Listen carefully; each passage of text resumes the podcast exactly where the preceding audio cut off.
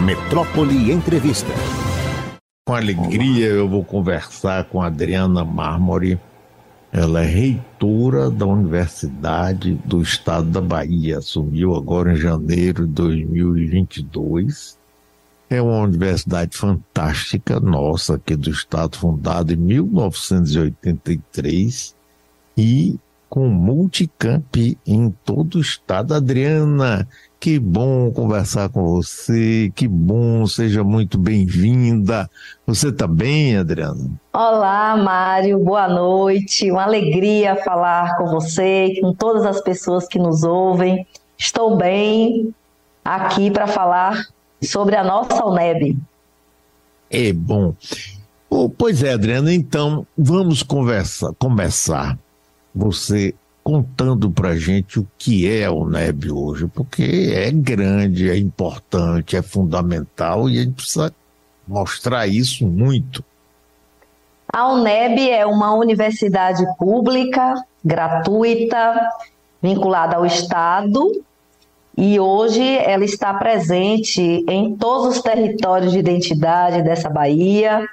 Nós somos constituídos por 26 campi, ou seja, é, são núcleos localizados em 26 cidades da, dessa, desse território todo, né, com 31 departamentos, ou seja, estamos presentes assumindo aí a grande, o grande desafio de contribuir para a formação de mais de 23 mil pessoas hoje matriculadas na nossa universidade. Então, essa é a nossa UNEB, com 26 programas de pós-graduação entre mestrados e doutorados, com uma pesquisa pulsante aí, com mais de 800 projetos de pesquisas em todas as áreas do conhecimento. É uma universidade que ela tem em seu DNA também a perspectiva de inclusão, porque uma vez que ela se interioriza na Bahia, esparrama por essa Bahia toda, ela chega a cidades onde, é, por vezes, se não fosse o NEB, não teriam as pessoas oportunidade de ter acesso à educação superior pública. Então, é essa universidade jovem, quarentona agora, né, mas que tem uma grande responsabilidade social. É, Adriana, quais são os principais cursos? Né, primeiro vamos falar dos cursos de formação, depois pós-graduação, também pesquisa. Mas quais são os principais cursos que a UNEB tem hoje? A UNEB ela já nasce com uma missão de trabalhar fortemente na formação de professores. Então, ela se inicia pelas licenciaturas, pela pedagogia, né? licenciaturas em todas as áreas, letras, biologia, matemática, história, e com o passar dos anos, ela vai se aprimorando também e trazendo para dentro da instituição os bacharelados. Então, hoje nós temos cursos de todas as áreas. Todos os cursos são importantes, né? As engenharias, os cursos na área de saúde, que são fortes, né? A, a exemplo da medicina, enfermagem, fonoaudiologia, fisioterapia, farmácia. E temos os cursos também na área de direito, ciências contábeis, administração. Temos os cursos hoje que despontam como cursos novos né, na, na área ambiental muito fortemente, contribuindo aí com a questão ambiental do Estado, a exemplo de engenharia ambiental, engenharia de pesca, é, agroecologia, aquicultura. Né? Então a UNEB hoje tem praticamente um portfólio com cursos de todas as áreas do conhecimento. E para nós todos eles são importantes. Sim. E a parte de pós-graduação também tem um foco especial, Adriana? Sim, nós temos 26 programas de pós-graduação. Hoje a universidade ela tem uma pós-graduação também interiorizada. Né? Nós temos curso na área de educação e contemporaneidade, que é um dos mais antigos, doutorado e mestrado, temos na área de história, tecnologia aplicada à educação também, que é o GTEC, que é o mestrado profissional, que forma para atuação exclusiva no âmbito da educação é, escolar. Né?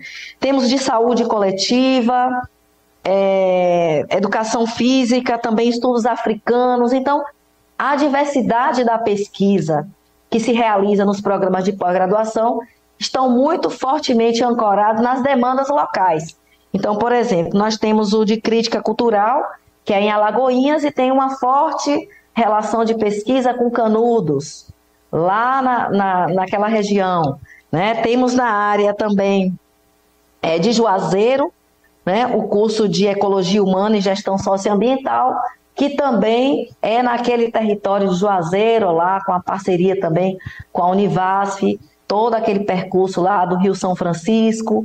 Então, cada programa de pós-graduação fica muito vinculado ao desenvolvimento de cada região onde ele está funcionando. Então, é uma infinidade de 26 programas hoje. Adriana Mármore, reitora da UNEB, estamos conversando com ela. Ela funciona só com recursos do orçamento estadual, Adriana? Orçamento do Estado e captação de recursos também externo a partir de alguns programas.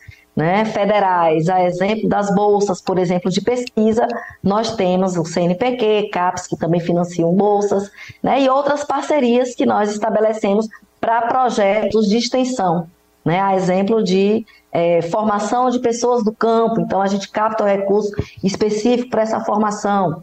Então a universidade hoje ela opera basicamente com orçamento do Tesouro. E as prefeituras, por exemplo, é, vocês trabalham em várias cidades, tem um relacionamento, a prefeitura, as prefeituras dão algum tipo de apoio? Nós temos uma relação muito próxima das prefeituras desses 26 municípios e também de outros municípios que não têm o NEB, porque os estudantes da universidade eles não são necessariamente do município onde tem o campus. Então hoje se é, quando a gente faz uma pesquisa o estudante, por exemplo, do campus de Barreiras, que é o meu campus né, de origem, ele vem das cidades todas circunvizinhas para estudar em Barreiras. Então, a relação da universidade passa a ser não somente daque, daquela cidade, mas de todas as cidades que temos alunos. Então, geralmente, algumas prefeituras contribuem com o transporte dos estudantes para irem e voltarem para a universidade, algumas parcerias também de sessão né, de profissionais para ancorar os projetos da universidade, né? parceria também no sentido da que, de que a universidade faz formação de professores dos municípios. Então, não tem como dissociar o trabalho da universidade em cada cidade daquilo que se faz enquanto política pública também municipal. Aqui a produção botou aqui que você assumiu a gestão em janeiro de 2022, mas eu recebo um recado que foi 2023, afinal foi 22 ou 23, Adriana? 22. A eleição ah. foi em 2021 ah. e nós assumimos em janeiro de 2022. Agora, Adriana, quando foi fundada, aqui pela data que você falou, eu estou chutando aqui, porque minha memória, você sabe, a gente vai ficando mais velho, vai. É, o governador seria João Durval Carneiro e o secretário Edivaldo Machado Boaventura? Isso. E a UNEB ela foi criada exatamente por uma proposição de Edivaldo Boaventura. Ah, foi, grande figura! Que foi o primeiro reitor da universidade, né? Então, Edivaldo, ele vem da França com seus estudos e, eu diria, convivência com a universidade é, fora do eixo central das, das capitais, e ele traz a ideia e implanta na UNEB essa essa atividade multicampo também capilarizada, né? Então, à época haviam as faculdades isoladas, né? A faculdade de Juazeiro, que era a FAMESF, a Faculdade de São Francisco, do curso de agronomia, o curso de letras de Alagoinhas, aqui em Salvador, o, o CETEBA, a, a época, né? Então, ele, qual foi a proposta? Reunir todas essas faculdades isoladas e constituir uma única universidade, dando a criação à Universidade do Estado da Bahia. E sabe que eu fico muito satisfeito com isso. Você falou a data assim, aí acendeu uma luz aqui. Porque Edivaldo Boaventura realmente foi uma criatura fantástica. Ele foi meu professor na escola de administração, meu querido amigo, almoçava comigo aí numa roda que eu tinha de amigos, de idosos, de abençoada memória, ele já se foi, mas realmente uma figura que merece todo o nosso carinho, toda a nossa homenagem, porque ele foi é, como secretário de educação, como reitor, com tudo que ele fez, até como professor, ele já idoso e tudo, eu entrevistava ele, é, Adriana, e eu disse assim, mas Edvaldo, naquela época não tinha YouTube, era pelo telefone, é que onde é que você arranja tanta energia? Porque ele falava, parecia um menino de 18 anos. Eu ficava, ah, peraí. É verdade. E a filha dele trabalha conosco, é a nossa pró-reitora é? de planejamento, Lídia Boaventura. Eu tive a oportunidade de conhecer também a Edivaldo Boaventura mais de perto, porque eu fui vice-reitora na época que o professor Valentim era o reitor, e fiz a proposta de concessão de título honoris causa ao doutor Roberto Santos. E à época eu pedi ajuda a Edivaldo Boaventura, que era muito amigo, para me ajudar a fazer o texto da defesa do honoris causa. E ele, assim, fantástico, visionário, né, com muito amor e paixão pela educação. Então, uma figura realmente que nós reconhecemos sempre na universidade pelo seu legado. Pois é, Adriana, eu estou gostando de, de conhecer você, conversar com você, ver, sentir esse entusiasmo, essa alegria, essa vibração com o que você faz, porque fora da educação a gente não tem nenhuma possibilidade de, de crescer, de dar melhores condições de vida ao nosso povo, não é, Adriana? Com certeza, a educação é base de tudo. É, eu, como educadora, pedagoga, a minha defesa sempre vai ser a educação como base, como princípio de vida. E não temos como melhorar uma sociedade senão pelo processo educativo mesmo das pessoas. Né? Hoje, eu falava isso, nós tivemos uma sessão na Assembleia Legislativa em comemoração aos 40 anos e no meu pronunciamento eu questionei mesmo, né? Qual Estado, qual sociedade nós queremos, se não através do processo formativo das pessoas, de uma educação de base mesmo, né? pautada na cidadania. Então, eu me empolgo muito quando eu falo de educação, porque eu sei que é uma das formas da gente ver uma outra sociedade. Adriana, eu fico pensando aqui, como é que, por exemplo, é morador de Salvador, mas também das outras cidades onde vocês estão, NEB tem uma presença marcante, como é que a gente pode estar tá mais a par das coisas, como é que a gente pode participar mais, saber o que é está acontecendo, dizer, ah, eu tenho interesse, eu vou lá buscar fazer tal pesquisa, ou vou, enfim, é, participar de algum jeito. Como é que você, que é que você diria, responderia isso? A universidade é pública, então ela está sempre de portas abertas para a sociedade. Então, nós temos né, a Pró-Reitoria de Extensão, que é quem cuida da relação da universidade com a comunidade externa, com os projetos todos que são desenvolvidos, tudo isso veiculado nas nossas redes sociais, no nosso portal oficial. São muitos cursos que são disponibilizados para a população. Nós temos um programa da terceira idade que ele desponta no estado como uma das formas de acesso do idoso e da idosa a um programa de universidade aberta. Então, é muito lindo ver os idosos dentro da universidade, dialogando com os jovens da graduação, nesse processo intergeracional, e cantam, dançam, bordam, tem uma outra perspectiva de vida também. Temos os jovens que participam ativamente da universidade, com os jogos, com o esporte. Então, é uma universidade que ela está muito presente nas cidades onde ela está inserida, com essa relação aí com a, com a sociedade. Buscar as informações, né? Muito simples hoje com as tecnologias, saber tudo que acontece dentro da universidade.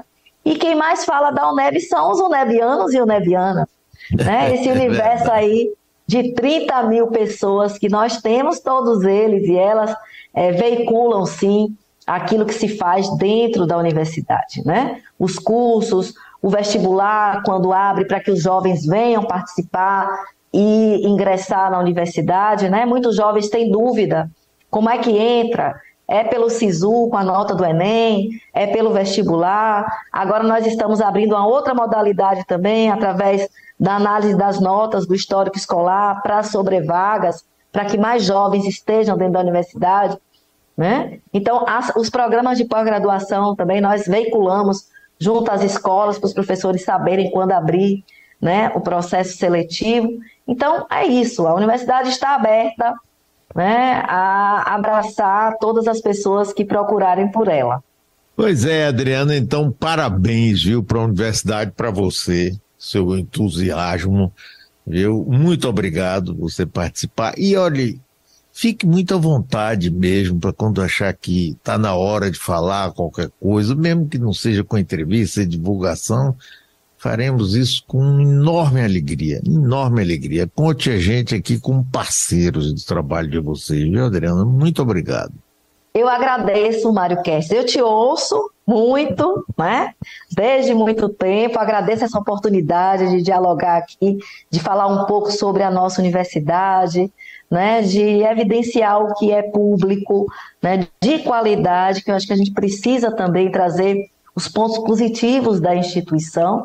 É lógico que nós temos desafios, é, como toda família tem problemas, temos também, mas eu gosto de potencializar aquilo que a universidade tem de melhor, né? São as pessoas que compõem a universidade, os projetos que a gente desenvolve, né? Para que as pessoas saibam que tem uma instituição aí gigantesca, potente, que está atuando aí nesse estado fortemente, Ótimo. tá? Desejo aí também para você ótimos programas e continue assim refletindo com as pessoas, né, trazendo a comunicação de uma forma bastante responsável, eu gosto, tá? Valeu, Adriana. Muito obrigado. Boa noite. Estamos juntos. Valeu. Ok, obrigada. Boa noite a todos. Todos obrigada e um abração. Tchau, tchau.